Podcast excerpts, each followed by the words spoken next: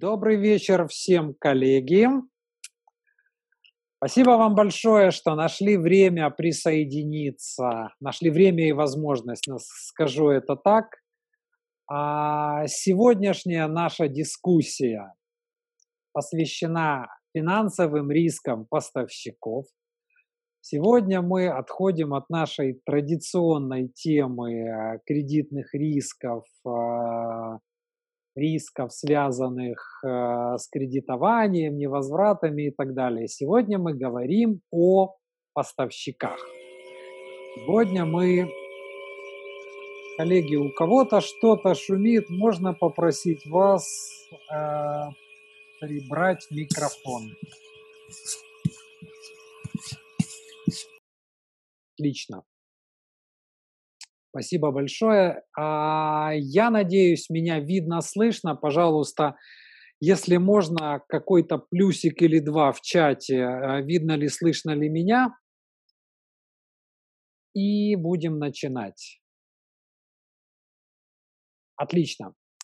Итак, в первую очередь я должен вам представить моих двух замечательных э, сегодняшних гостей – первую очередь это Наталья Тиховская, представитель банковской сферы. Наталья у нас сегодня и вообще представляет Национальный банк Украины. Она отвечает приблизительно, насколько я понимаю, за половину финансовой системы. И ее, взгляд, ее сегодняшний взгляд – это взгляд финансовой системы на взаимоотношения с поставщиками и на риски. И Разумеется, всякий раз, когда мы говорим о поставщиках, мы говорим о наших дорогих закупщиках. И я рад представить нашу вторую гостью. Для меня это и гостья, и близкий друг. Э, это наша Марина Трепова, Добрый которая один, пожалуй, из самых профессиональных закупщиков, э, кого я знаю.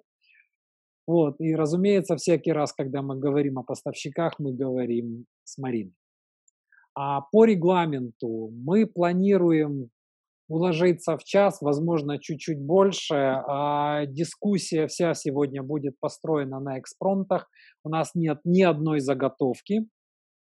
А все, что у нас есть сегодня, это Наш разговор на тему финансовых рисков поставщиков, то есть какие неприятности может создать компании сотрудничество ее с ее поставщиками и как а, с этими рисками а, можно работать, что нужно делать для того, чтобы эти риски минимизировать, как принимать решения о сотрудничестве и все, что с этим может быть связано. Наш сегодняшний э, первый вопрос, собственно говоря, так и звучит. Какие риски бизнеса э, могут быть или связаны с его поставщиками? Э, я затрудняюсь решить, кто из моих гостей будет отвечать первый, но думаю, что все-таки начнем мы с Натальи. Наталья, прошу. Добрый день. Спасибо, Андрей, пригласил. Действительно, Меньшее, что могу. тема очень актуальна, очень живая и неумираемая на самом-то деле. Потому что жи... бизнес — это насколько живой организм, что каждый день любую компанию привносит ну, определенные элементы. То есть сегодня не будет так, как вчера, завтра не будет так, как сегодня. И учитывая, что и конкурентность существует, и товар меняется, и рыночная ситуация меняется, и взгляд бизнеса, где он сегодня работает, с кем он работает. Вроде бы все сложено. Есть поставщики, есть покупатели. Потом приходит какое-то время, появляется новый поставщик и всегда подмывает, а нужно ли включать в свой лист нового поставщика. Угу. Нужно. Почему? А, работая 20 лет в торговом финансировании, я, mm я соглашусь с тобой, что эта тема совсем отличная от кредитования. Совсем. Потому что каждый поставщик а поставщик – это люди, это собственник, это борт-менеджмент, это CFO, это коммерческие люди. И каждый из них что-то вкрапляет в бизнес. Угу. Если начинаете работать с поставщиком, да даже не начинаете, а просто работаете. И кажется, 20 лет работаю. Что еще? Стабильность, надежность. Угу. А вопрос, так ли это? Нет не так. Всегда приходит какой-то момент, когда что-то меняется. Меняются контракты, меняются условия, меняется рыночная ситуация, меняется курс валюты, меняется банк, внедряется финмон, э, новый вид группы товара. И это все накладывает отпечатки. Ну и плюс есть аппетит к бизнесу, к риску. Ну, потому что бизнес — это всегда риск. Вопрос, где грань разумного риск и выполнения обязательств. То, что поставщик может принести самой как бы компании. И вот получается, когда мы смотрим на поставщика, кажется, все знаем. Выбрали продукцию, выбрали логистику, договорились, контракт. Дальше становится вопрос предоплаты или наоборот мы через тендер идем. Угу. А, действительно, так, мы размещаем заказ, а поставщик может выполнить этот заказ? Кто может ответить всегда стопроцентной вероятностью? И это иногда зависит не просто от самого поставщика, а потому что поставщика есть поставщика, э, поставщики, есть импорт, э, есть склады. Э, у нас сегодня есть ковид, склады, ну, машины, доставка, логистика Конечно. и так дальше. Вот, поэтому э, с точки зрения оценивать риск кредитный риск или риск э, выполнения обязательств, возможность выполнения обязательств поставщикам, это очень актуально. И это не разовое занятие, это, по сути, ежедневное занятие. Ну, вот есть комментарий от Виталия. Можно попросить банковскую гарантию да. исполнения. А, я обожаю банковские гарантии. Вот давно с ними работаю. Я очень сильно их люблю. Но здесь вопрос. Банковская гарантия может вернуть деньги, но не может ли, может ли банковская гарантия поставить э, товар на склад? Абсолютно согласна. И, ну, вообще-то гарантиями нужно пользоваться. В Украине это, к сожалению, не очень популярный элемент. И даже выходя э, на тендер, на Прозора, очень резко, редко встречаются условия получения гарантии на самом-то деле. А стоит, потому что размещая заказ, нужно понимать, а есть ли возможность у поставщика выполнить этот заказ? И Особенно что он. может да. об этом говорить? Да. да. У него есть свои обязательства, операционная деятельность, у него есть кредиты, есть валютные кредиты. Да. Возможно, у него ну, такой положительный рынок, и он набирает кучу заказов. А справится ли он с ними? Здоровые амбиции – это здорово а результат может быть разный. И очень хочется, чтобы наши покупатели не попадались вот в эту ловушку. Ну, а здесь мы, мы как раз сейчас об этом-то и поговорим. А Марина, думаю, самое время включиться в дискуссию тебе и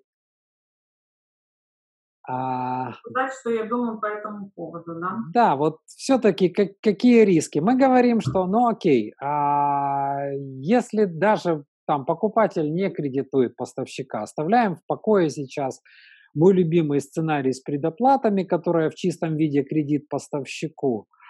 Вот э, поставщик, как замечательно только что сказала Наташа, я сижу и все время думаю, как это сказать одной фразой. Для нас поставщик – это лицо какой-то товаропроводящей цепочки, которая стоит за ним. Там может быть несколько предприятий, будь они в одной группе и так далее. Все-таки это supply chain. Да, но а, мы говорим о том, что даже если мы не финансируем нашего поставщика, даже если мы не отправляем ему предоплату, он нас кредитует. Вот какой здесь набор рисков, какой здесь набор неприятных ситуаций. Да, например, там он пообещал больше, чем мог. Да? Или что-то еще. А, ну вот, вот, вот в твоей практике как это выглядит? Вот какие риски связаны с поставщиком? Ну вот один из рисков, ты правильно сказал, что пообещал больше, чем может, да, больше, угу. чем capacity, возможности, вот то, что Наташа сказала, да, рынок растет, аппетиты растут, поставщик хочет э, взять там проекты, но и там поставки, контракты разные, но не может их выполнить. Это первое. То есть мы получаем там задержку в поставках, мы получаем некачественный продукт, угу. да, не за счет качества. Э, ну, ну, скорость за счет качества, нормально, да, он, оно что-то что будет либо, либо дешево, либо быстро, либо качественно. Да, да, абсолютно mm-hmm. верно. Там еще с комментарием, если я его прокомментирую, да. Mm-hmm. А, вот. И а, это первое. Второе это вообще возможность не поставки. Вот это самое сложное, то, что вы законтрактовались, вы выбрали там поставщика и какое-то решение, допустим, или продукт, и по каким-либо причинам поставщик не смог поставить. Это может быть все что угодно, связанное там с какими-то а вот как у нас сейчас локдаунами, да, которые случились, угу. связанные с торговыми войнами, которые не были непредвидены, допустим, какие-то между странами, связанные с тем, что а, где-то произошли э, природные катаклизмы, как, например... Это форс-мажор. Да, ну, форс-мажор. Да, форс-мажор. Природные катаклизмы, действия государственных снова, органов, военные действия. Да, Форс-мажор. Все там а. в Малайзии, допустим, угу. плантации кокоса, и резко кокос возрос и стал в дефиците. Ну, например, да, это, это реальная ситуация. Да. Вот. А что еще может быть? Вот может э, поставщик стать банкротом. Мне рассказывали, компания Bayer рассказывала в Украине, была такая ситуация, когда они очень долго выбирали поставщика, оценивали uh-huh. всем параметрам, оценивали его финансовую стабильность, там, разработали целую формулу и так далее, но не учли один момент. Но тот, э, это был период э, до Прозора еще, вот, mm-hmm. когда по многим госзакупкам, не, э, госзаказам не выплачивали деньги вовремя. И оказалось, что на тот момент у поставщика был большой госзаказ. Он выполнил этот госзаказ, ему не заплатили. И он стал банкротом. Вот. И... Подожди, подожди, а э, можно все-таки поподробнее? Я, ну, здесь, здесь во мне сразу же просыпается мой профессиональный на интерес. Момент, да, я поняла. На момент да. оценки поставщика его финансовое состояние было стабильно. Так. В момент оценки и выбора поставщика у поставщика были госконтракты, по которым он выполнял согласно тем обязательствам, которые... Я он понимаю, да. Выполнил контракт, государство с ним не расплатилось. Не расплатилось вообще? Да, не расплатилось вообще. Такое было у нас, Андрей, до э, появления Прозора проблема невыплаты по госконтрактам составляла ну, такую очень огромную сумму. Это а. отдельная тема, вот я сейчас не... Я, я, я, я, дум, я думаю, что да, просто я почему? Для меня это на самом деле такой уникальный случай, а, вот Наташа не даст мне соврать, э, в большинстве случаев, в принципе, а, в государственных контрактах э, закладывается риск задержки оплаты, да, но, а, как правило, риск э, невыплаты, то есть как без, просто невыплаты как безнадежного долга, это все-таки что-то удивительное. То есть я так понимаю, что там, э, возможно, были какие-то претензии к были какие-то претензии Андрей, к качеству я спору. сразу прерву, это был один из элементов коррупции в Украине. А, окей, да, понятно. Ну, можно на самом деле добавить, что госорганизации э, платят в рамках бюджета. И стоит пожелать только государству хорошего здоровья, чтобы на конец года да. был в бюджете по той статье вот эти, эти деньги для платы этого контракта. Но если произошла задержка, еще что-то, или, не дай бог, бюджет не принят вовремя, это вполне реально, даже как классическая схема. Ну, вот ну, я не знаю, есть... по какой причине не заплатили, но просто знаю цифры. На момент э, моей работы волонтерской по Прозору в 2014 угу. году, когда мы эту систему придумывали, одна из самых больших проблем, про которую говорили, угу. это невыплаты и потом э, коррупционные схемы, которые вымогались для того, чтобы совершить оплату. То есть это не тема сегодняшнего разговора. А, не, ну я, я понимаю, да. но все-таки... Но компания Bayer столкнулась с такой вот проблемой, когда поставщик стал банкротом, несмотря на то, что его выбрали вот э, вовремя, да, вернее, mm-hmm. полностью в соответствии там, с требованиями, в соответствии с оценкой и так далее.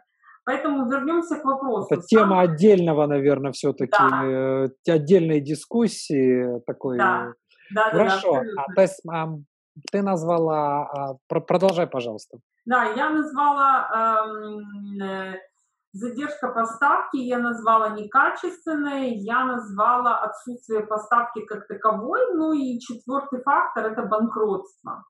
Вот. И это вот те риски, которые мы несем э, в связи э, с, там, с работающими поставщиками. Но если расширить тему, то риски, mm-hmm. связанные с поставщиками, в принципе, это выбор не того поставщика, да, и э, закупщиками, mm-hmm. а, и не, э, некачественная оценка и проработка рынка, где мы можем получить самое лучшее предложение, самое лучшее цену по отношению к качеству. Вот это тоже могут быть такие а, вещи. Ну и последнее, вот а, невнимательность и непонимание закупщиками, если говорить про закупщиков, всей цепочки поставок. У нас просто очень мало специалистов по цепочкам поставок в Украине. Ну, mm-hmm. я говорю про Украину. Потому что закупщики видят очень узко вот эту вот часть. Они, как правило, вот то, что Наташа говорила, mm-hmm. да, и ты говорила, такая длинная цепь, там может быть там 3-4 уровня поставщиков. И вот всю эту цепь нужно а, анализировать, но в зависимости от специфики, а, понимать, как она работает и держать руку на пульсе в тех контрольных точках, которых необходимо ну, контролировать и реагировать вовремя. То есть вот этот вот постоянный контакт с поставщиком или, или цепью поставщиков для того, чтобы, особенно на производстве, там, где бесперебойное должно быть, вот mm-hmm. эти вот риски, связанные, очень как бы высокие риски, связаны с тем, что надо много уделять этому внимания. И финансовый риск среди этих рисков один из больших рисков, особенно в 2020 году. Ну, то есть, а, как бы лозунг 2020 года мы можем выбраться только вместе с поставщиками, да, если а, мы будем считать, что мы и они, то мы мы не выберемся. Я думаю, что да, здесь все-таки, а, ну, я на самом деле вот именно в этом 2020 году я постоянно смотрю, слушаю различных экспертов, и основной риск в принципе для экономики – это разорванные цепочки поставок. То есть, когда мы говорим о поставщике, ну, у меня был, я делал какую-то свою домашнюю работу, готовясь к этой дискуссии, я понимаю так, что цепочка поставок – это все, постав, ну, каждый, каждый делает свою часть работы. А, большое, большое количество было цепочек поставок так называемых вертикально интегрированных, а, которые существуют там в каком вот так я это условно называю, у меня такой термин появился, русскоязычное бизнес-пространство, у нас строят вертикальные холдинги. Вот. А в мире все-таки больше приняты горизонтальные supply chain, где все-таки встраиваются в систему различные поставщики и покупатели. И я там вот узнаю факты, что, например, там при поставке на автомобильные э, гиганты там, срок, э, знаете, это оборачиваемость склада составляет 2 часа. То есть э, там за, за, запас, запас продукции на конвейере составляет 2 часа. Это как, какое взаимодействие с внешним поставщиком нужно выстраивать. Но здесь же в, в, остается вопрос, что все-таки самый главный грех или грех или риск поставщика это мы заказываем, мы размещая заказ, мы приобретая что-то, мы ожидаем его, а, мы ожидаем его э, в определенном количестве, определенного качества, а, в определенное время. Да, и мы это либо получаем, либо нет. И в зависимости от этого мы, собственно говоря, почему? В зависимости от этого мы строим, э, мы строим свой бизнес-процесс. И если мы это не получаем вовремя, у нас начинает тикать время, когда это начнет создавать проблемы. Да? Отсутствие продукции на складе это будет либо влияние на нашу торговлю, пресловутый в FMCG известный риск out of стока, да? клиент пришел, продукции нет, что дальше, заканчивая остановкой производства и так далее, и так далее. То есть, в принципе, мы, а, размещая заказ у поставщика, мы встраиваем его а, в ту цепочку поставок, частью которой мы являемся. Здесь, соответственно, мы должны учитывать не просто, скажем так, мы должны учитывать, насколько он способен выполнить то, что он спос то, то, то что он обещает. Это ну, такая, такая широкая расхожая фраза, но тем не менее. И здесь я понимаю, что тысячу одна мелочь, которую нужно учесть, в том числе а, моя любимая и Наташина любимая тема, а что может поставить э, что может поставить неплатежеспособный поставщик? Неплатежеспособная компания – это компания, которая может остановиться в любой момент. Ее просто придут и остановят. Да? Более того, что может случиться, если этой компании не заплатит крупный клиент и дальше по списку. Да? Вот извините. Плюс э, было очень много случаев, кстати, когда мы с тобой, Марина, формировали тренинг, мы с тобой разбирали случаи, как компания очень хотела стать поставщиком Apple. Если я не ошибаюсь, речь шла о поставщиках стекол для iPhone. Они так хотели стать поставщиком Apple, что пошли на условия, которые были невыполнимы. То есть не, не описали в прессе детально кейс, но смысл был такой, что для того, чтобы дать лучшую цену на тендере, они начали работать себе в минус. И работая себе в минус, они сами себя довели до банкротства, хотя при этом их желание сотрудничать, их желание работать и так далее, и так далее. То есть они вывернулись наизнанку, чтобы стать поставщиком, но вывернулись слишком сильно, да дошли до того, что обанкротились. Вот. Здесь, опять-таки, это оборотная сторона истории закупщиков. Э, я знаю, что ты сама не любишь этой фразы, но э, куда может, куда при продлении тенденции может нас довести фраза «отжать поставщика по полной». Да, хорошо, когда у нас этих поставщиков стоит очередь, и каждый из них за секунду готов включиться в наш процесс сотрудничества. А если таких поставщиков один или два, и сколько времени нужно на введение этого поставщика?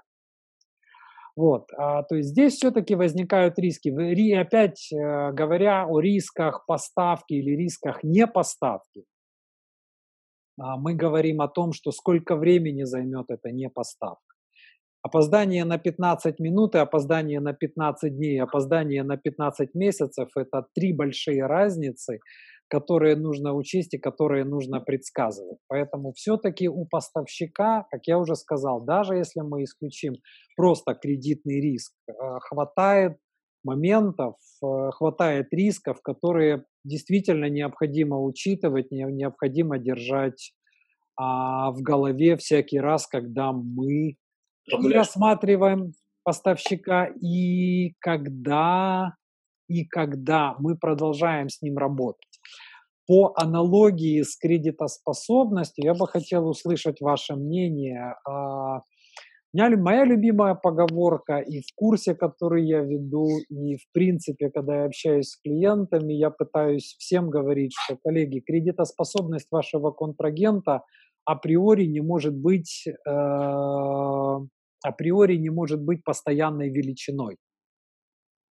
Наверное, способность поставщика а, выполнять э, взятые на себя обязательства и поддерживать качество и точность поставок и все то необходимое, что мы ждем от нашего поставщика, а, не является величиной постоянной. И здесь возникает вопрос, а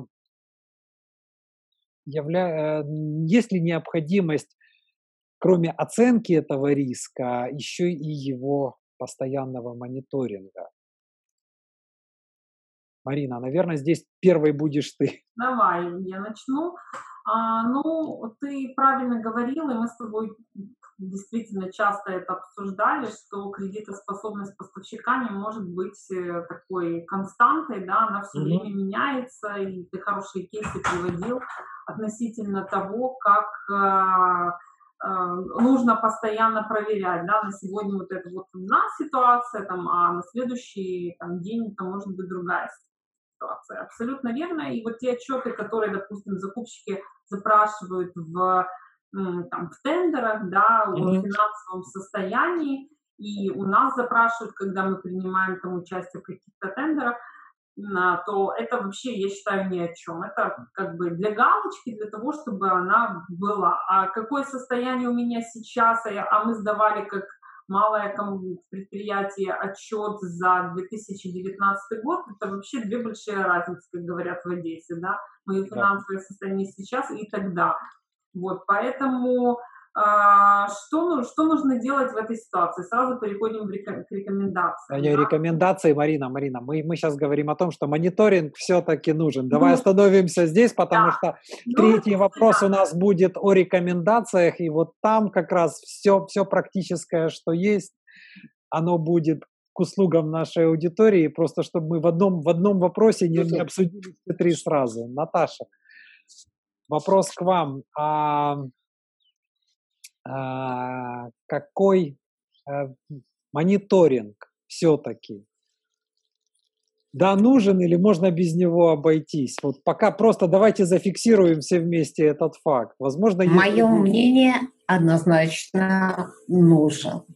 Это чистая чушь, если мы берем баланс ну, я не знаю, сейчас октябрь, мы изучаем баланс на 1 июля, то есть здесь это деятельность, которая была с 1 апреля по 1 июля, и сейчас что-либо прогнозируем. Подождите, о чем мы говорим? За это время поменялся по пакет э, контрактов, каких-то поставок, Конечно. условий, самом деле э, могут поменяться бенефициары, может открыться кучу судебных каких-то исков, прецедентов, коммерческих споров и так дальше. Поэтому вопрос мониторинга – это не просто по телефону там, Иван Иванович, ну как, все хорошо, как, как делаем да? поставку. Да.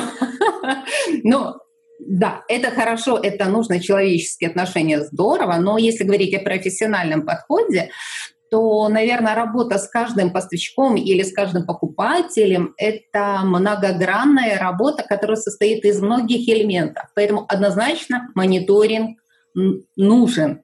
Никто не может гарантировать здоровье даже собственной компании, а компании, с которой вы просто работаете по контракту, ну, угу.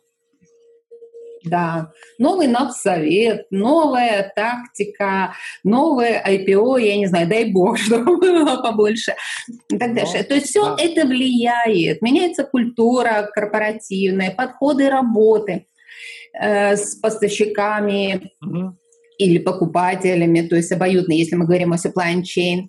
И что хочу еще отметить, и вот проговорили про Apple, почему-то существует такое мнение, что топ-брендовые компании или просто компании с большим именем, это всегда такие а, hard э, крепкие компании с отличным да, финансовым состоянием Креп, и так дальше.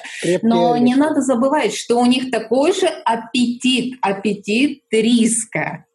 Да, и вопрос, рискуя, они будут пить шампанское или нет, и когда, или повезет вам в этой ситуации. Вот, вот это такая, мне кажется, болевая точка, потому что всегда мы, ну, по-человечески очень э, лояльно настроены к великим именам, брендам.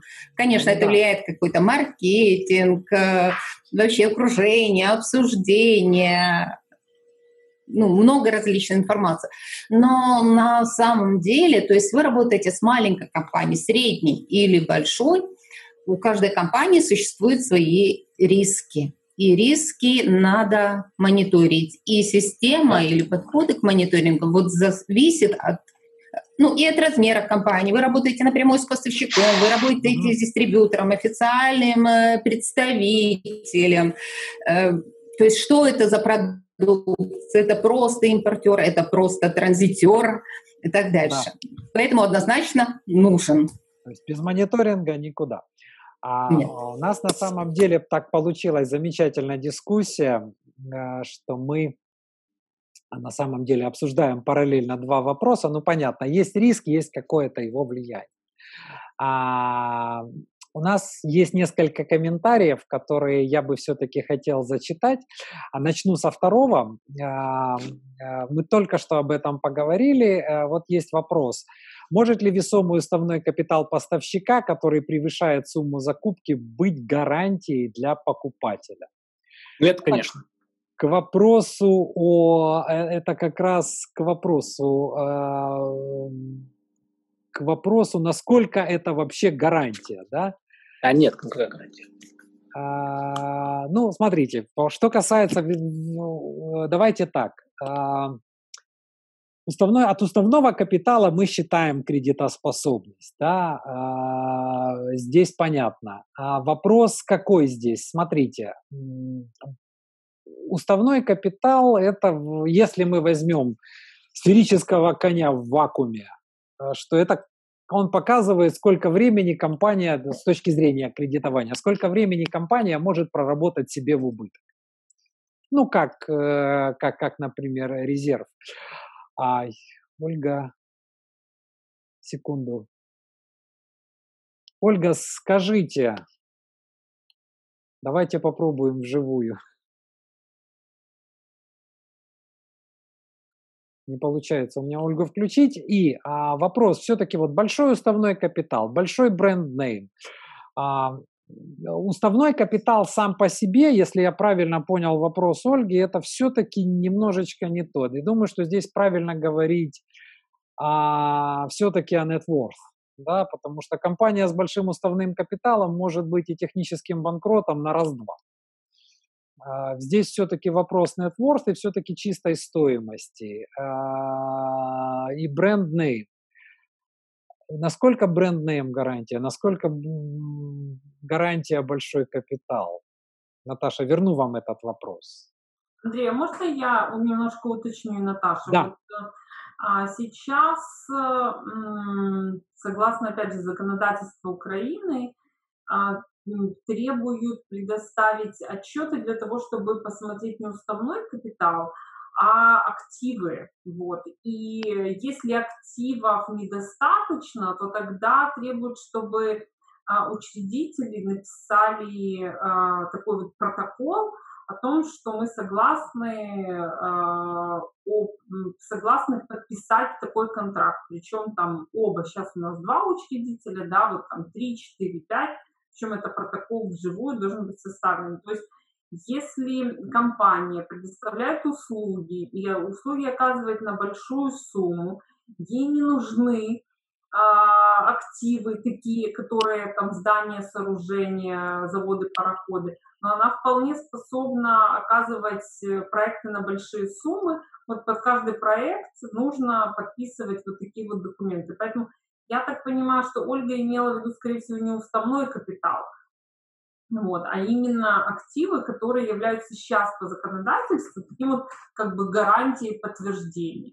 Но я, мне, мне сложно все-таки, наверное, комментарий Наташи. Да, давай. Где, где здесь активы и, и, как я понимаю, это, это Марина, это при, это при договоре, при подписании договора поставки, я правильно понимаю? Выполнение работы, услуг, поставки, неважно вообще. Хорошо, ну, мое мнение, на самом деле, я немножко отошла от уставного фонда а пошла к собственному капиталу, наверное, mm-hmm. это более весомая цифра. Да, да. Капитал должен работать. Капитал не может гарантировать какой-то отдельный заказ. Компания может иметь много заказов. Вопрос, уставный фонд, капитал, какой из этих заказов гарантирует и когда? Потому что ну, бизнес-поставки — это всегда кривая. Есть, нет, то есть э, поставка раз в неделю, там раз в две недели, три раза на день и так дальше. Я согласна с тем, что, наверное, в целом больше интересна структура баланса активов, резервов. То есть то, как компания вообще пытается удержаться на плаву своей платежеспособности, лавировать между бизнес-аппетитом и возможностью обслужить этот бизнес-аппетит. Угу. Да, здесь сложно эм, вот в режиме онлайн мониторить. Почему? Потому что отчетность, она, ну, это прошлое. Если мы говорим о аудиторских отчетах, ну, Сейчас конец 2020 года, можно использовать отчеты 2019 года. Хотя, э, на самом деле, э, тоже нельзя так относиться к отчетности, сказать, ну, это что-то вторичное и неважно. Потому что в этой отчетности прослеживается тренд, как компания да. ведет себя, ну, показывает себя. Я люблю всегда говорить, вот как у тебя есть анекдоты, я говорю, «А в компании как в человеке, все должно быть прекрасно. Вот. И это ежедневная необходимость, потребность, must-have любой да. компании демонстрировать свое здоровье через отношения, через финансовую отчетность, через отношения с фискальными органами и так дальше. А, поэтому это один из элементов. Угу. Из ну, а раз один из элементов, сразу скажу, что это, ну, на мой взгляд, не может быть гарантией. Э, во-первых, и ваша поставка, заказ, например, к поставщику, это будет будущее. А что-то с поставщиком может уже произойти сегодня. Компания, например, имеет налоговый э, залог. Все, Э, компания попадает под лапу фискальных органов, и завтра, ну, я не знаю, арест счетов или еще что-то. Что это поможет с точки зрения выполнения заказа? Который вы разместили, даже при наличии хорошего, достойного уставного капитала или собственного капитала.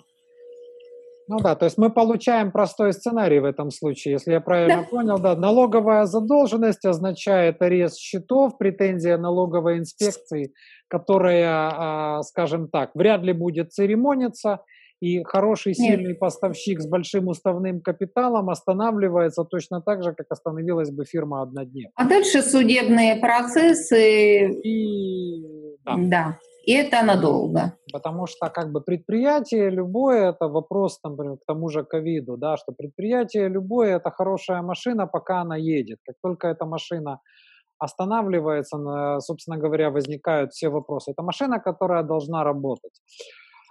А, э, я думаю, что здесь, наверное, все-таки вопрос не в активах и не в капитале, а Здесь, наверное, вопрос в ликвидности. В принципе, в ликвидности компании, то есть в способности компании обслуживать свои обязательства. Да, есть ликвидность актива, есть, э, есть ликвидность компании. Вот способность – это классическая формула, можем посчитать коэффициент ликвидности и так далее. Вот здесь Виталий отлично пишет по поводу того, что капитал может быть вложен в активы, да, здесь ну, опять-таки э, это Виталий, я понимаю, что вы с Натальей, с Натальей знакомы, и вы, вы как эхо повторяете друг друга о том, что да, капитал может быть вложен э, в какие-то активы, эти активы дисконтируются, то есть капитал легко закопать, например, в основные средства, при этом не иметь ни копейки денег. а для того, чтобы оплачивать обязательства. Вот в учебнике по кредитному менеджменту британском написан хороший пример. Это как человек, который все деньги потратил на строительство дома, и потом у него не осталось последнего пени, чтобы заплатить за электроэнергию. То есть вполне может быть такое, то есть капитал капиталом, ликвидность ликвидностью.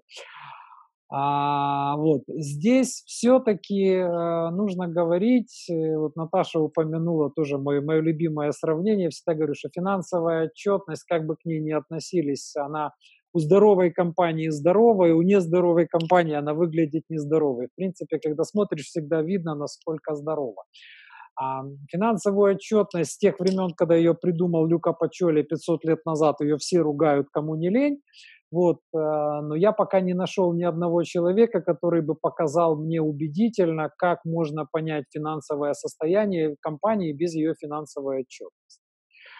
А, Марина, тот вопрос, который ты задавала, вопрос, например, тот, что э, все-таки ты говорила, наверное, о банкротстве, да, что если не хватает на погашение обязательств, возникает э, а, э, не, не, наверное, пожалуйста, должны говорить мои коллеги, а не я. Ольга, рада, если удалось вам помочь. А мы говорим о том, что все-таки, это, когда это речь уже идет о субсидиарной ответственности, да, когда компания обанкротится, то здесь возникает и доведение до банкротства, и вывод активов.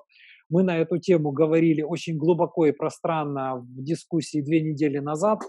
Я обязательно всем пришлю ссылку на нее, где мы обсуждали а, а, так называемое долгосрочное мошенничество и, бан- и банкротство, связанное здесь. Вот, а, очень приятно было узнать, что вот тут такой есть очаровательный комментарий.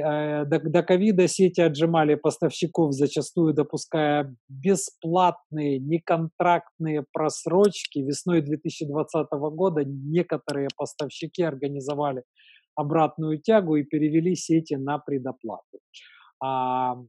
А, наверное, будет не очень хорошо слышно, я поаплодирую. А, я от, от, здесь от себя, как международный кредит-менеджер, откомментирую, что всякий раз, когда я рассказываю, что на отсрочку платежа влияет законодательство, я привожу пример, как э, в Британии и в Евросоюзе сети, скажем так, поупражнялись на своих поставщиках в 2008 году, вот, в результате чего поставщики пошли к своим э, государствам, да, к своим правительствам, и те установили максимальную отсрочку платежа в Евросоюзе в 60 дней.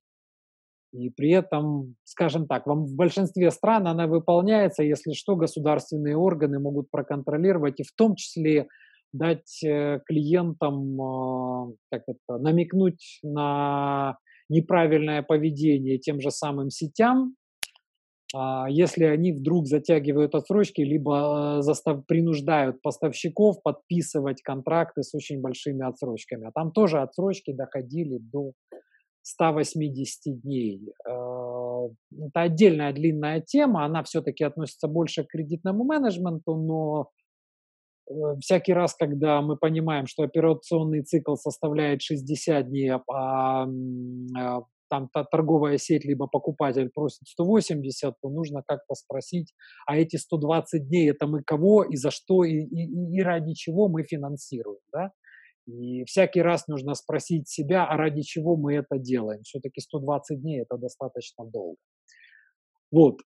Э, и здесь, вот был здесь комментарий а, по поводу того, что поставщик тоже часто рискует, вот был комментарий от Олега, нарваться на, на, на недобросовестного покупателя. А святая правда, причем я уже как кредит-менеджер э, просто скажу, что раз уже встает вопрос с сетями и с закупками, от него никуда не деться, очень часто а, торговые сети, которые просят длинные отсрочки платежа, причем вне зависимости от своего статуса, там, международные, локальные и так далее, они, если посмотреть на их отчетность, э, она выглядит как отчетность технического банкрота, то есть, э, как это сказать, э, И если, если очень, очень просто и коротко, то у них, они должны больше, чем у них есть, то есть у них пассивы превышают активы. Поэтому и здесь уставной капитал, наверное, тоже может быть и аргумент, но не самый большой. Да, и поэтому, то есть вот длинная отсрочка платежа, клиент технический банкрот, у этого состояния технического банкрота есть объяснение, связанное с инвестиционным климатом внутри конкретной юрисдикции и с независимостью судов и так далее, и так далее, и нежеланием собственника хранить деньги в компании, но это тема еще одного отдельного вебинара или либо, либо дискуссии. И вот один из наших слушателей сегодня, спасибо, Станислав, за комментарий, э, перевел нас в практическую тему. То есть мы поговорили о том, какие риски, достаточно системно. Мы поговорили о том, какие неприятности они создают. И мы говорили о том, о необходимости мониторинга. И вот есть комментарий. Здоровый и качественный. Окей, коллеги. Без мониторинга никуда. А что следует мониторить и как часто? И второй вопрос. Любой мониторинг – это расходы. То есть мониторинг – это не просто мониторинг, мы сидим и смотрим в монитор. А, вот есть еще такой вопрос, а, как бы как эхо того, что я только что сказал в комментарии от Ростислава. В процессе локализации производства столкнулись с проблемой, что локальных поставщиков, соответствующих качеству, э, качеству финансовой надежности, как я понимаю, речь идет о финансовой надежности, просто нет. Вот, коллеги, давайте переходим в практику. У нас, э, у нас есть у нас есть какой-то портфель поставщиков. Они какие-то из них критические, каких-то из них можно заменить, каких-то из них нет. А, что бы вы посоветовали мониторить? Какие практические шаги? Вот э, у нас есть поставщик. Как как как э, как, как, как мониторить, какие параметры смотреть, э, куда вникать? Что с этим делать. Кто первый? Мне сложно выбирать между вами. Я точно последний, поэтому ну, по регламенту я последний. Давай я отвечу. Давай ты.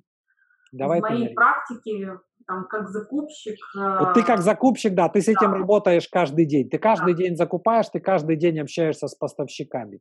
Тебе, да. что называется, вся колода в руках. Да, да. Мониторить надо. Вопрос всегда, что и сколько на это тратить ресурса. Любого угу. человеческого, временного и финансового.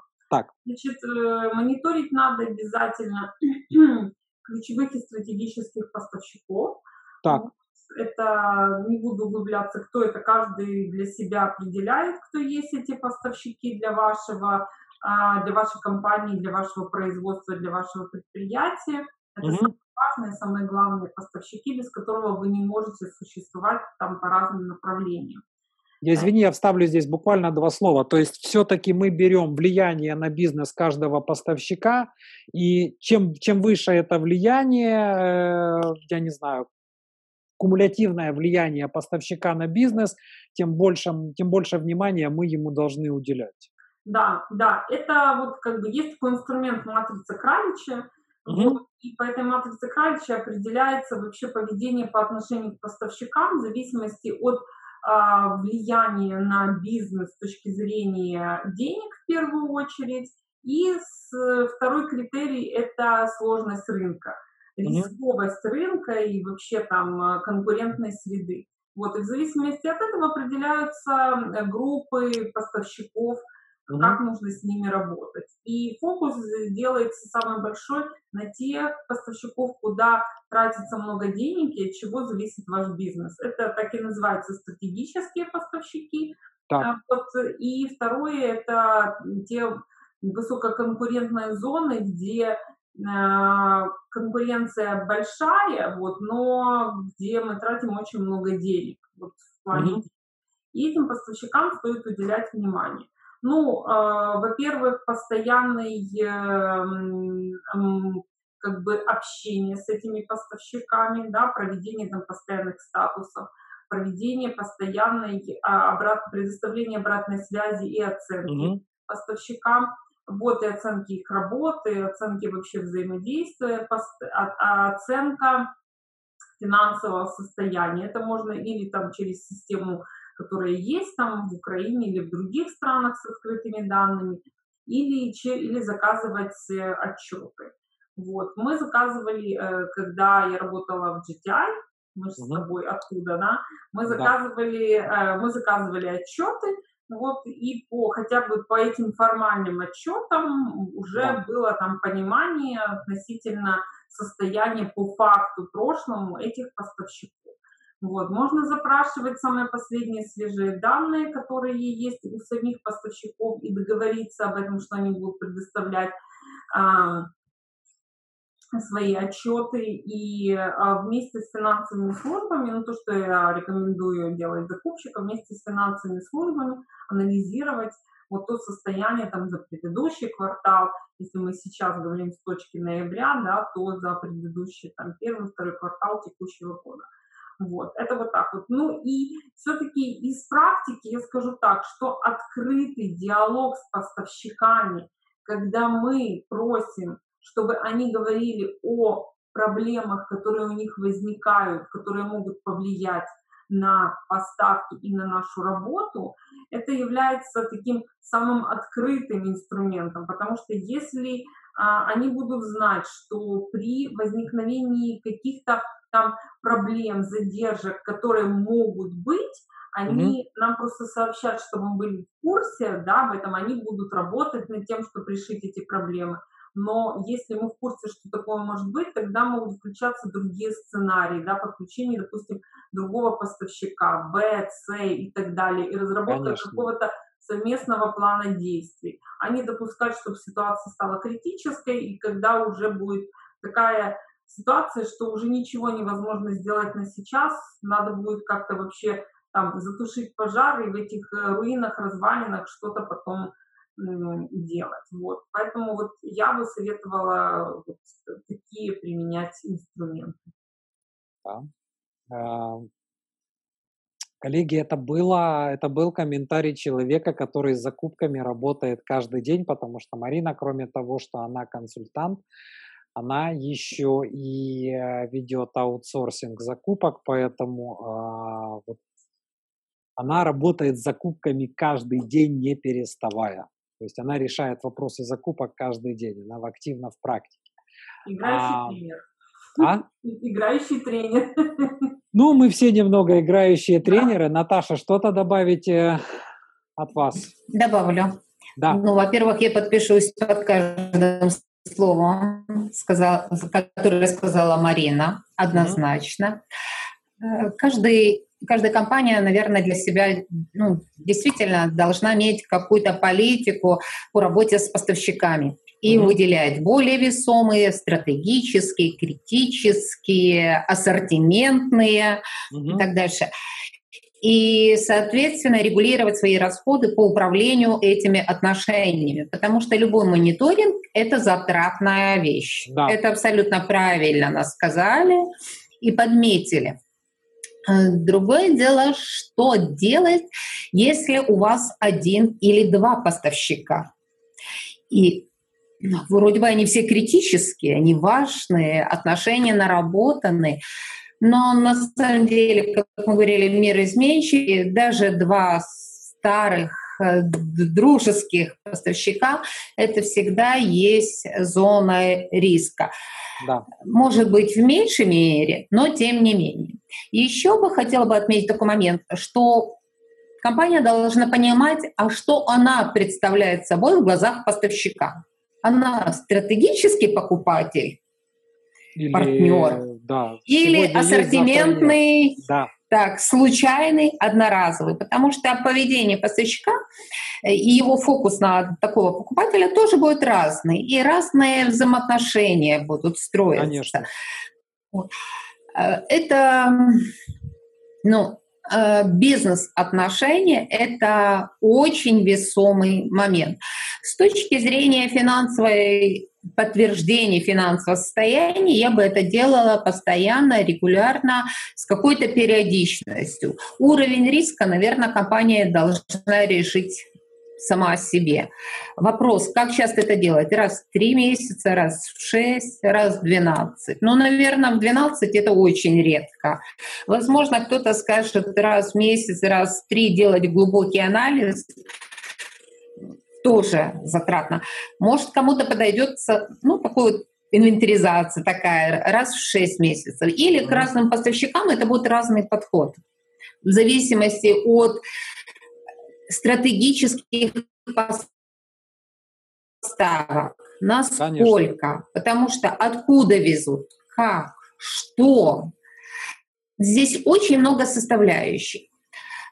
Но одно могу бы сказать, что нельзя быть уверенной ни в ком. Не потому что компании или люди себя плохо ведут. Нет. Все стараются сделать как лучше, и ну, я верю в это. Но есть раз обстоятельств, ряд обстоятельств. Это и смена собственника может быть, и даже если это семейный бизнес, переход от отца к сыну, это разный стиль будет поведения. У кого-то мягкий, у кого-то агрессивный. Повлияет? Я больше чем уверена, что да, повлияет. Кто-то открытый, ну, кто-то закрытый. Да. Да.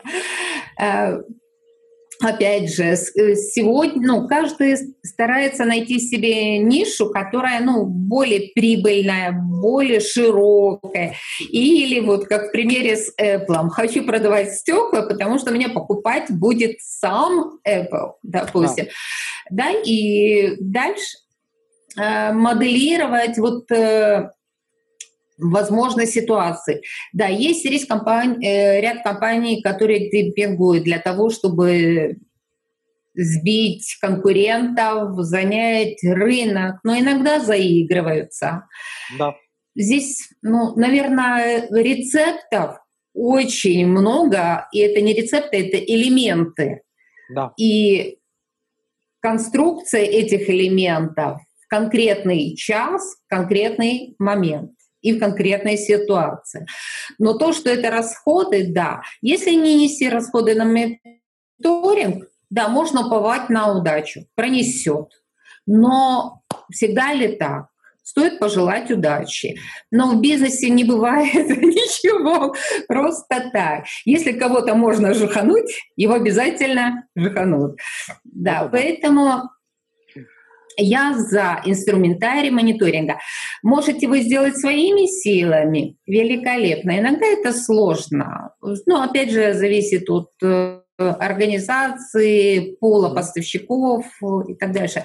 Возможно, да, нужно иметь какой-то аутсорсинг. Возможно, нужно работать с какими-то финансовыми инструментами, как вот вначале говорили о гарантиях, там дали гарантию выполнения обязательств, там возврата аванса и строить какой-то симбиоз.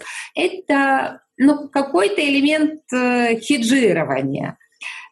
Но и здесь, э, скажем, финансовое учреждение будет просто помощником с точки зрения мониторинга платежеспособности поставщика уповать совсем, что, ну, раз банк дал гарантию, значит, там все классно, ну, банк дал гарантию вчера.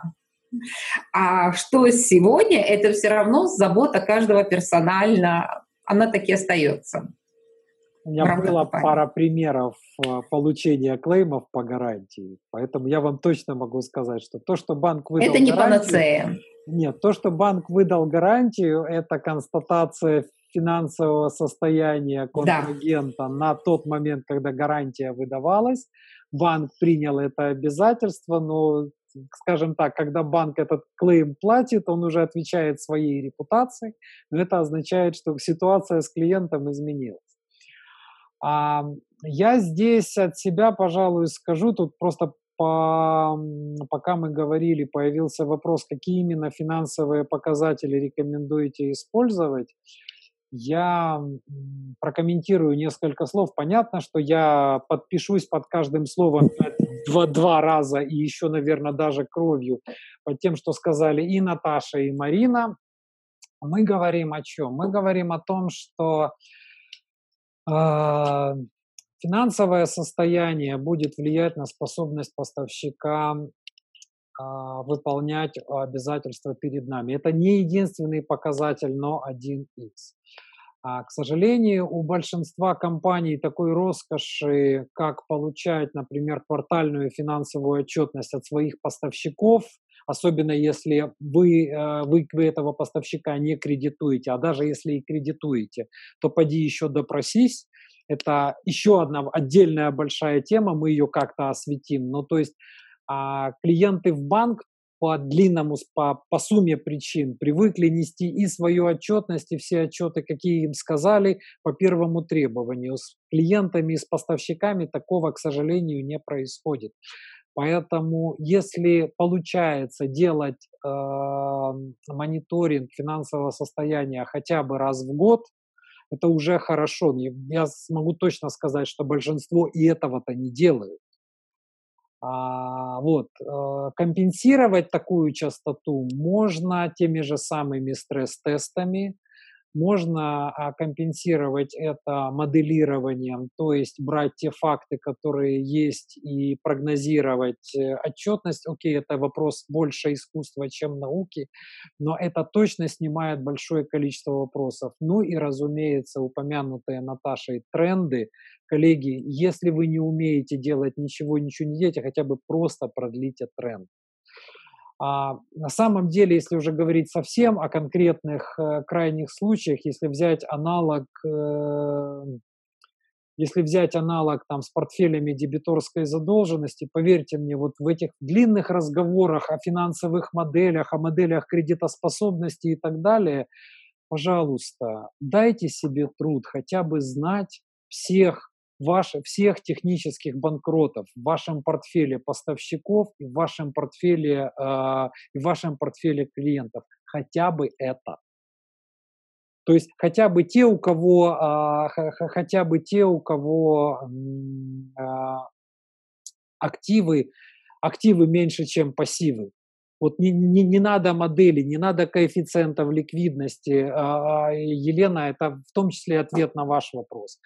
На самом деле речь идет, да, мониторить нужно кредитоспособность, мониторить нужно вероятность банкротства, но я говорю, хотя бы там, хотя бы, знаете, знаете, а, технических банкротов, которые есть, это какой-то самый минимум, и тех, кто к ним приближается, и тех, кто хотя бы по продленным трендам ими может завтра стать. Да? А что касается один или два поставщика, диверсификацию никто не отменял. И на самом деле здесь вопрос даже в том, что вот, как Наташа сказала правильно, можно использовать, есть такая методика, Марина наверняка ее знает, чемпион-челленджер, а, когда большая часть бизнеса размещается у чемпиона, челленджер, у челленджера размещается меньшая часть, и в тот момент, когда чемпион спотыкается, челленджер становится чемпионом. А, разумеется, это и вопрос, э, я здесь боюсь употребить неправильный термин, категорийного менеджмента, но, наверное, если это стратегические поставщики, то компания должна знать всех поставщиков того или иного вида сырья или продукции, или, и как минимум, если вы работаете одним, то у вас должна быть, и если у вас не очередь, то, по крайней мере, если вы видите, что ваш поставщик споткнулся, вы должны знать телефон и кому звонить. Это как, желательно, чтобы это были все-таки знакомые люди. А еще лучше все-таки мониторить вашего поставщика, общаться с ним, бывать у него в гостях и понимать, по каким признакам вы можете понять, что он споткнется завтра. Есть такая очаровательная поговорка в бизнес-девелопмент, что бизнес-девелопмент – это доставка завтрашних новостей на стол CEO сегодня. Вот. В принципе, речь идет на самом деле о том, насколько далеко мы в состоянии посмотреть в будущее, да, и предсказать, что может происходить. То есть, если мы возьмем ту же самую аналогию с кредитным менеджментом, то а, кредитный менеджмент – это не определить, что у нашего клиента ухудшилось финансовое положение, давайте откажем ему в поставках. Да? Или и кредитный менеджмент – это не выбирать клиентов по их финансовому состоянию. В 21 веке это невозможно, рынок конкурентный. Речь идет о том, чтобы мониторить состояние и а, на самом деле строить отношения таким образом, чтобы видеть, когда меняется финансовое состояние, найти альтернативу и эту альтернативу найти и ввести так, чтобы не потерять отношения и с существующим клиентом в том числе. Вот. А, то же самое, я думаю, здесь будет с поставщиками. То есть мы проводим мониторинг, мы смотрим на финансовое состояние, на какие-то другие факторы, которые критичны для бизнеса, например, э, там, изменение качества. Мы при этом поддерживаем отношения с этим же поставщиком, постоянно. И при этом, да, мы страхуемся. Мы даже можем в открытую это, это говорить поставщику, что да, что в случае чего нам нужна альтернатива. Поэтому у нас есть либо какой-то меньший поставщик, либо у нас есть secondary supplier, да, то есть э, кто-то, как какой-то челленджер, который заменит, если что.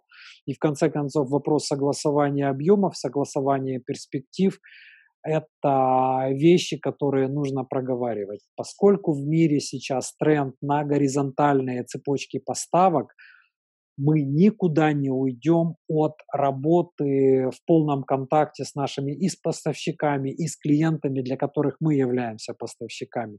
Поэтому здесь построение долгосрочных отношений – а, никто не отменял, и оно все-таки является наиболее оптимальной стратегией. При всем при том, что у нас обязательно должна быть подстелена соломка на случай, если что-то произойдет.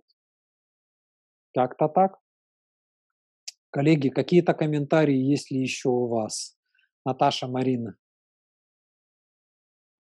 Ну, у меня нет абсолютно все правильно ты сказал и полностью с тобой согласна, что все это надо делать и э, делать это постоянно. То есть эта система должна быть и разработка всех этих стратегий и по финансовым инструментам, и по взаимодействию, по, по частоте взаимодействия. Mm-hmm. Это все должно быть элементом стратегии, прям зафиксировано, прописано и исполняемо.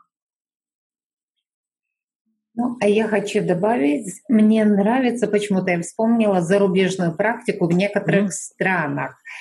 А, именно установление отношений, поддержание отношений с поставщиками. Перед тем, mm. как ну, существует такая как бы практика, перед тем, как перейти к бизнес темам, уже конкретным обсуждениям, покупатель и поставщик достаточно долго общаются в разных да.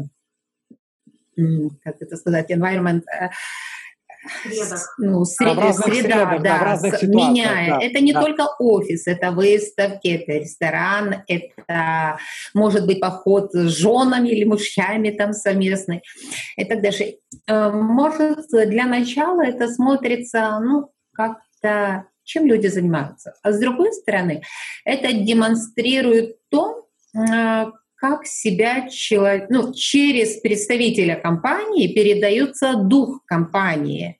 Согласен. Поведение, подход, а, есть мягкая политика, агрессивная и так дальше. И очень здорово, когда потенциальные партнеры могут себя в этом почувствовать и понять. Да, если мы пробуем, значит мы пробуем.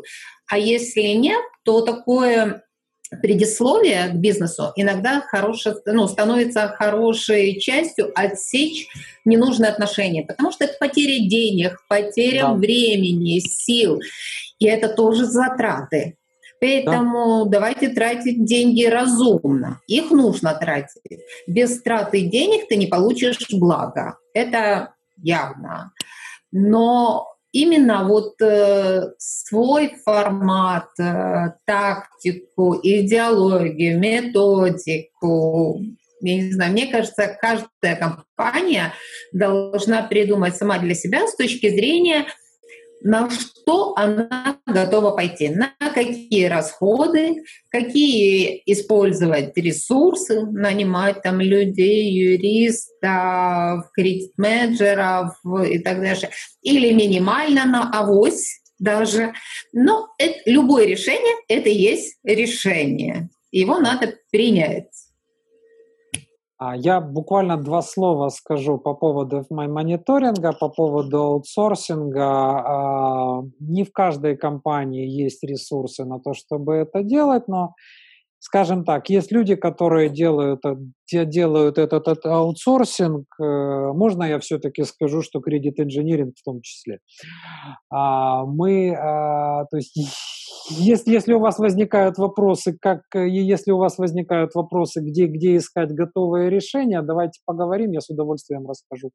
Уже что называется, сниму кепку, сниму кепку здесь ведущего, да, либо там части дискуссии. А мы как раз инженерим эти решения, и, скажем так, пока до, до сегодняшнего дня у нас получалось неплохо. А у нас вот такой комментарий от Виталия. Поставщик продолжает поставлять по графику и по контракту, но вскрылась негативная инсайдерская информация, либо скрытые тренды говорят, что будет проблема. Как закупщик разрывает отношения? Ждет дефолта или повода? А, я бы ответил так, здесь как с клиентом, да, самая большая ошибка это то, что я говорю там и кредит-менеджерам, и кредитным аналитикам. Если у клиента ухудшилась кредитоспособность, то это не это худшее, что можно сделать, это прибежать и клиенту отказать в кредите, да, почему? Потому что вопрос, чем вы его замените. То же самое с поставщиком. А, могут быть, давайте возьмем, я между двумя ситуациями, которые я сейчас обрисую, а, разумеется, есть веер там, я не знаю, в 10, 100 тысяч различных вариаций.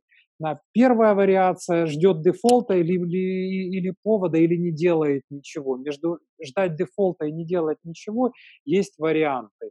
А, либо это подписание контракта с альтернативным поставщиком. Да, у меня, например, вот когда я был там кредит-директором, у меня был, у меня был альтернативный поставщик бизнес-справок. Хотя бизнес-справки, уж поверьте мне, нет ничего проще, чем купить бизнес-справки.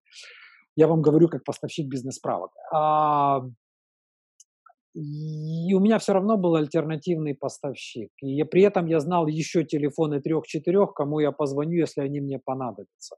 Если это поставщик критического сырья, то здесь а, ответ на этот вопрос – это а что мы будем делать, когда этого сырья не станет? Да, поэтому если у нас возникает тренд, э, например, мы работали с одним поставщиком, и у нас возникает какой-то негативный тренд с этим поставщиком, значит, самый повод задуматься. Если он только возник, значит, у нас должны быть э, просто телефоны потенциальных поставщиков. Да? Если мы уже видим, что этот тренд подливается, значит, с каким-то из этих поставщиков должен быть минимум подписано какое-то рамочное соглашение да, для того, чтобы вопрос, тут здесь вопрос даже, вопрос не столько отношений с поставщиком, сколько, окей, что мы будем делать, если у нас этого продукта или этого сырья не будет. Да, и вопрос, что мы об этом узнали заранее. И раз предупрежден, значит, значит вооружен, значит мы что-то можем делать. А конкретный сценарий – это уже вопрос конкретных деталей и конкретной ситуации. Марина, здесь от Ольги э, такой вопрос со смайликом. Э, а, кстати, Наталья, э, еще один комментарий от Виталия раньше. Это японская традиция. Я позволю себе не согласиться по поводу личного контакта. А в британской традиции а, не принимать никаких серьезных решений по поводу сотрудничества без личной встречи. Вот от слова совсем. Э, насколько я знаю, американцы точно так же подходят. То есть да, поговорили, да, провелись, да, провели собеседование, да, там, э, да, да, вот показатели, все, все, все. Нужно увидеть человека, потому что решение в итоге принимает человек. Насколько, насколько, простите, с этим человеком комфортно. Да, человек может быть специфический, но вопрос, насколько он встраивается, и, и это важно. Насколько есть именно вот эта химия, насколько есть вот это взаимопонимание. Все-таки, я думаю, это, э, наверное, об этом разговор, да? Да, об этом, и на самом деле действительно много стран, и даже может быть так, что страна с разной ментальностью, ну, юг, восток, там, север, размещение страны. Э, это зависит от характера, что от характера людей это влияет на стиль ведения бизнеса. Да. Вот, и это тоже такое бывает, потому что это уже, например, в Германии, в одном регионе у вас, вы заключите, э, подпишете сделку там молниеносно, а в другом регионе вы потратите очень много времени на коммуникацию, на понимание, вот ощущение, уверенность, и только потом уже продвинетесь. А Поэтому еще одна огромная тема культурологических взаимоотношений. Да. Здесь можно только пошутить, а что вообще такое Германия? Кто-то помнит, сколько земель в Германии? Это все в прошлом отдельное государство.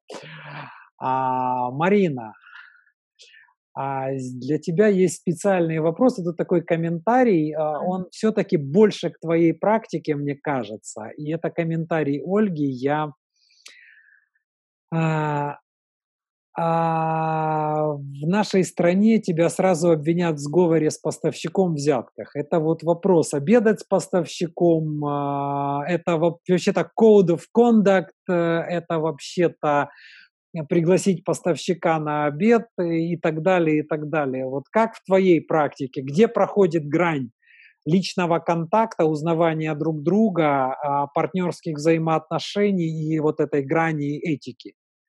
Я понимаю, что, например, американский президент не может принять подарок дороже, чем 50 долларов. А, вот этический комментарий от тебя. Ну, Тут надо как бы, тут две вещи. Первый код of conduct, да, который, э, ну, который должен являться элементом культуры вообще компании, взаимоотношения там с внешним миром и поведения mm-hmm. внутри сотрудниками. Это первое, вот, и там действительно пишется, как правило, про а, размеры там благодарности, подарков и так далее. Но вот личное общение, например, меня очень сильно удивляет, напрягает, когда в а, некоторых компаниях говорят, у нас запрещено лично контактировать с поставщиком. И я считаю, что это неправильно, потому что мы работаем поставщиком, где есть люди. Мы не машины, которые взаимодействуем машиной. Да, я полностью согласен. Вот, мы люди, которые общаемся. И часто наблюдаем такую ситуацию, что меняется человек с одной или с другой стороны, и все, и у нас нет как бы дальше возможности взаимодействовать, потому что человек просто по-другому видит, он не хорош, не плох, там, ни один, да. ни второй, он просто по-другому видит вопросы, вопросы вашего сотрудничества и развития того или иного направления. Поэтому из моей практики а, я встречалась с поставщиками, встречалась э, сама, встречалась с коллегами, вот, а, я об этом а, всегда говорила своему руководству, о том, что у меня будет такая встреча. Я информировала, говорила там, да. о чем мы собираемся общаться с поставщиками. Вот, а, у меня была корпоративная карточка, которой я оплачиваю оплачивала обеды с поставщиками, так же самое, как сейчас. Но я как собственник и директор, да, я сама вольна уже принимать решения, когда я взаимодействую. В данном случае ты сама себе хозяин. Мы говорим, когда да. ты являешься частью, частью организации. А если закупщик, да, то у меня было вот так вот, да, я встречалась, и вот я знаю, что до меня такой практики не было, вот встречи с поставщиками, вот я это активно так вот э, внедрила, причем это было как по нашей инициативе, так и они тоже инициировали такие встречи, то есть у нас была договоренность, что мы там раз, там, не знаю, полгода встречаемся, обсуждаем вопросы отрасли, вопросы взаимоотношений, вопросы тех же э, ситуаций у них с клиентской базой, с проектами и так далее. То есть открыто, честно, как бы вне протокола, так вот как есть, и потом каждая из сторон принимала соответствующие решения относительно дальнейших действий, да, там в том или ином направлении с тем или иным поставщиком. Поэтому а, сильно зависит от культуры компании, какая культура компании у вас. Если она основана на доверии, на открытости с определенными правилами, да, регламентирующими, и предполагается э, принцип невиновности, да, первый, что вы невиновны и... Это презумпция невиновности ну да, да, да, что вы делаете все во благо бизнеса, то тогда это возможно, но а, будьте готовы, что вы тоже должны быть открыты и э, коммуникации со всеми на эту тему. У меня был в моей практике был пример, когда я просто пришел на достаточно высокую должность, и мне позвонил крупный клиент. Очень крупный клиент, то есть там взаимоотношения с компаниями строятся на уровне CEO, а, лично знаком CEO клиента и CEO там, компании, в которой я работал. Вот, по-моему, на первую неделю работы я получаю звонок от их менеджмента, и они начинают задавать вопросы, которые я просто не могу понять. Я говорю, что я не совсем понимаю, э, а я не совсем, я, я, я не, не совсем понял смысл вопроса. Вопросы были какие-то вообще, ну, совершенно никак не связаны с бизнесом. А клиент очень крупный и очень значимый. Я спросил у своего руководителя, как правильно поступить. Он говорит, собирайся, садись в самолет, лети на Кипр и встречайся с этим, с этим менеджментом. Вот не поверите, ровно до ровно причем эти звонки поступали где-то в течение двух-трех недель, они задавали вопросы, и я не мог понять, в чем, чем смысл этих вопросов. Я на них отвечал, как бы, да, у нас окей, у нас идет бизнес, все хорошо, все нормально. А, вот, и они постоянно спрашивают, я не понимаю, что он говорит, садись в самолет и назначай встречу, садись в самолет и приезжай к ним в офис. Я приехал к ним в офис, мы выпили по чашке кофе, выкурили, тогда еще курил, выкурили по сигарете, поговорили, что-то такое было более или менее пространное о, там, о бизнесе двух компаний и так далее. Я там показал какую-то презентацию. Вот. Э, потом, где-то лет через 15, сейчас уже общаясь с этими людьми вовне, они говорят, ну просто поменялся человек, кредит-директор, а, это достаточно важная для нас должность. Мы этого человека не знаем. Мы хотели познакомиться и понять, что будет преемственность. Вот иногда бывает и такое. Ну, однозначно. Все должно иметь грань, и да. действительно люди от тебя, Андрей, ожидали, что изменится в отношении, в политике да, отношений, да, да, да. чего ожидать. Полей, Быть спокойным столько... и продолжать бизнес или искать что-то альтернативное, как себя вести. Люди пытались понять, бизнес делают люди, как бы да. там ни были. Мы называем это компанией, но в компании работают люди. Да. И это основное. А, Ольга, здесь вопрос, что, наверное, тут у каждой компании, где-то продолжая ответ на ваш вопрос, что э, коммуникация в офисе возникла, а за его территорией нет, а, это вопрос, наверное, в каждой компании есть какие-то стандарты. Да? Кто-то считает, что это приемлемо, кто-то считает, что нет. Я в этом смысле обожаю фразу Достоевского, что манера мучит сердце, а не танцмейстер. А любой человек, э, скажем так, даже в самой щекотливой ситуации может оставаться этичным, и даже при общении в офисе можно делать такие предложения, которые, скажем так, не то что граничат, а просто подпадают под действие Уголовного кодекса. А, дорогие мои коллеги, у нас есть пара вопросов, которые задали еще перед началом. Один из них точно адресован Наташе. Я его зачитаю. А, вопрос звучит таким образом. Буквально секунду.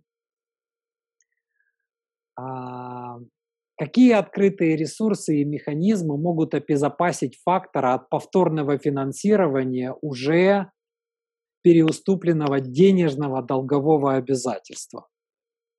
Я думал над ответом на, на этот вопрос. То есть мы, я правильно понимаю, я от себя добавлю, правильно ли я понимаю, если мы упростим, что это вопрос, э, как кредитору не получить в залог то, что уже заложено. Наташа эксперт в факторинге. Да, а, абсолютно так.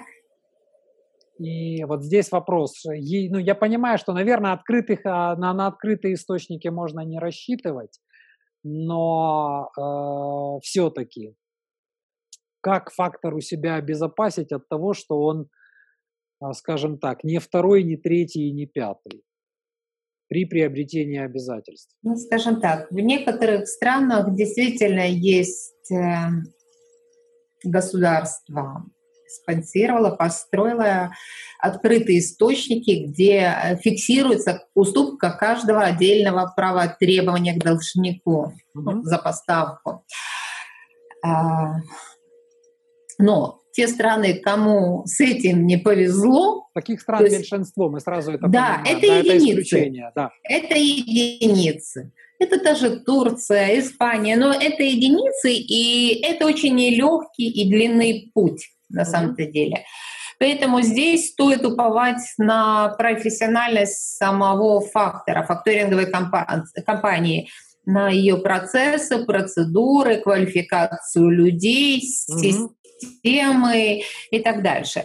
Но если отойти от этого всего, вот, скажем так, большого, то самый, наверное, эффективный метод, чтобы не попасться на вот эту вот ловушечку, когда э, поставщик уступает дебиторскую задолженность, инвойс два раза, один раз одному фактору, второй раз второму, для этого не выкупайте задолженность э, в сингл, э, в единичный инвойс. Берите на обслуживание полностью торговый контракт, э, дебиторку, то есть целый пул. И тогда вы действительно, это будет аутсорсинг, скажем так, ведение Дебиторская задолженность, кни... да. На... Да, и вы будете видеть, видеть весь поток. Да, вы будете видеть, да, это много, это детализировано очень, вход, расход, э, кредит, ноты и так дальше. Это очень большая рутинная работа. Их у вас будет открыт на ладони. Вы будете часть его бухгалтерии и сманипулировать что-то, ну, это будет близко к нулю. Я правильно понимаю, что здесь все-таки мы говорим о том, что а, фактор э, по по бизнес-модели все-таки обязан избегать операционного риска. То есть он покупает только те обязательства, которые подтверждены поставщиком. Будь то факторинг, будь то форфейтинг, э, мы говорим о том, что все-таки должно, нужно, нужно получать подтверждение поставщика, а не думать, что это оно автоматически есть. Может быть, здесь какой-то есть ответ, Наташа? Алло? Риск всегда, бизнес-риск, это у меня уменьшит некий риск, но это не уберет проблему глобально.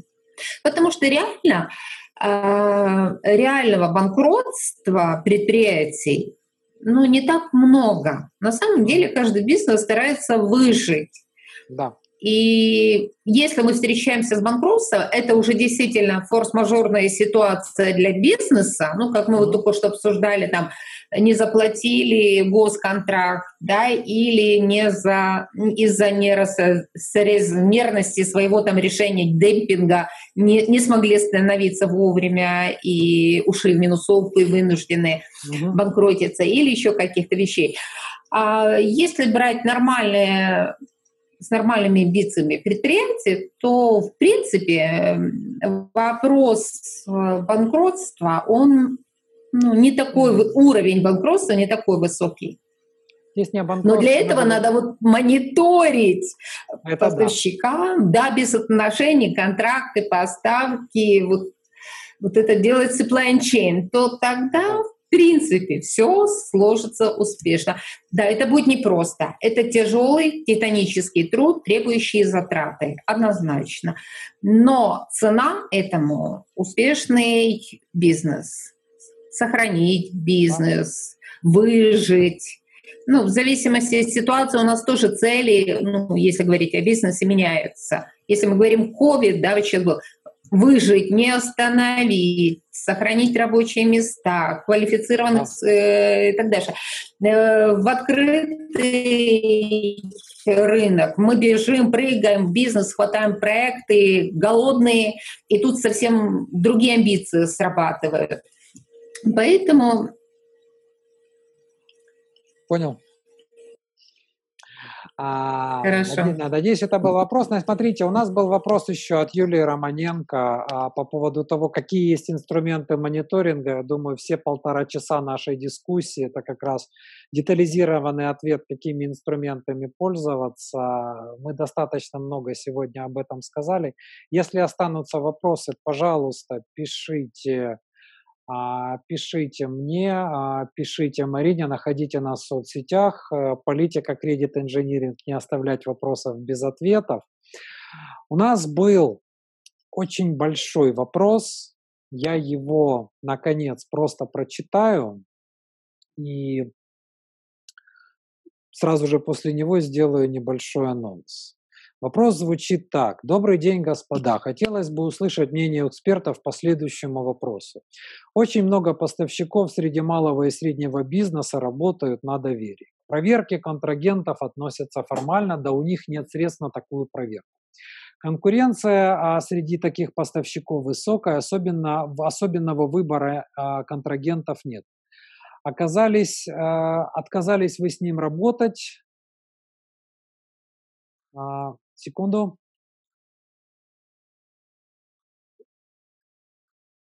Придут, тут же придут другие поставщики. Да, формально рамочный договор на поставку тех или иных товаров существует, но сроки оплаты по тем или иным причинам зачастую переносятся, например, в силу отсутствия денег у контрагента. И особо не побузишь, как я сказал выше.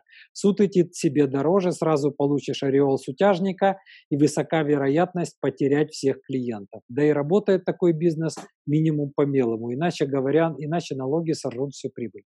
Что эксперты посоветуют по минимизации подобных рисков? Это очень большой и объемный вопрос, который я а, раскрою а, прямо на следующей неделе. Мы планируем сессию вопросов и ответов, на которую я приглашаю всех. Это будет сессия в, в сети Facebook. Это будет прямой эфир, и именно этот вопрос я еще раз зачитаю и начну на него ответ, потому что ответ здесь нужен комплексный, ответ здесь нужен длинный, ответ здесь нужен детальный. Коллеги, а спасибо большое всем, кто нашел время к нам присоединиться. Огромное спасибо, Марина, тебе, Наташа, тебе. Дамы, спасибо огромное за такое невероятное удовольствие живого общения. Буквально по пару слов, возможно, есть что-то добавить в резюме с вашей стороны. Пожалуйста. Я добавлю два слова, просто что действительно очень интересная дискуссия, потому что с разных сторон мы смотрим на вроде бы одни и те же проблемы, и меня очень радует, я вижу сегодня среди участников закупщиков, меня очень радует, что эта тема интересует закупщиков, и что они приходят, слушают и смотрят на многие вроде бы понятные им вопросы и проблемы э, с другой точки зрения, по-другому. И э, думаю, что на эти темы надо дальше говорить и обсуждать. Спасибо, Марина. Будем, будем стараться. Наташа. Вы знаете, я очень приятно удивлена, что эта тема как никогда вот поднимается как очень актуальная, потому что обычно, ну, вот даже с моего восприятия больше отношения исторически отношения поставщик-покупатель строились, ну, больше там на нужна поставка, контракт. Сами условия контракта и техническое выполнение условий контракта. Но такой глубины э, именно вот э, оценки отношения, риска, построения симбиоза в отношениях, как сейчас, ну, раньше этого не было. И мне действительно это очень приятно. И я хочу сказать спасибо Марина. Я знаю, сколько она усилий к этому прилагает. Андрей, тебе тоже. Э, для того, чтобы вот создавать культуру ведения такого вот грамотного бизнеса, потому что это залог э, успеха самих компаний. Вот по кирпичику, по кирпичику, но это крепкий дом, и это круто. Спасибо, Наташа. Коллеги, а, Спасибо большое. А, спасибо большое всем, кто еще раз успехов вам в бизнесе. Спасибо, что нашли время. Спасибо, что дискуссия получилась длинной, но я надеюсь, что полезной. А, всем хорошего вечера, всем своевременных поставок, э, всем своевременных оплат, хороших вам отношений с вашими контрагентами. Мы будем стараться помогать вам их выстраивать по мере сил. Всем хорошего вечера, всем большой удачи и до нашей следующей встречи. До свидания. До свидания.